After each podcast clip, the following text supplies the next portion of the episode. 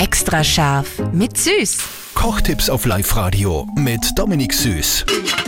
Diese Woche machen wir extra für euch ein Urlaubswochen-Spezial. Kochprofi Dominik heute das perfekte Tzatziki. Beam uns zurück nach Griechenland. Genau, herzlich willkommen in Griechenland. äh, Tzatziki, äh, da brauchen wir Joghurt. Joghurt am besten abhängen lassen über Nacht äh, in einem Etamintuch oder in einem ganz feinen Sieb. Dann tropft nämlich äh, die Flüssigkeit aus dem Joghurt ab und so ganz dickflüssiges Joghurt dann bleibt da zurück. Und da drin machen wir uns dann die Gurken. Ähm, das heißt, Gurken kann man entweder klein schneiden oder je nachdem, welche Form das du gerne willst dafür.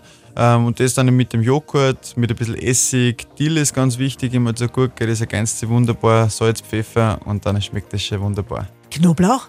Ja, Knoblauch natürlich. Ja. Ganz viel Knoblauch, oder? Das war jetzt ein Test für dich, ob du aufmerksam Ja, bist. du, wie heißt das Tuch? Et, et, Etamintuch.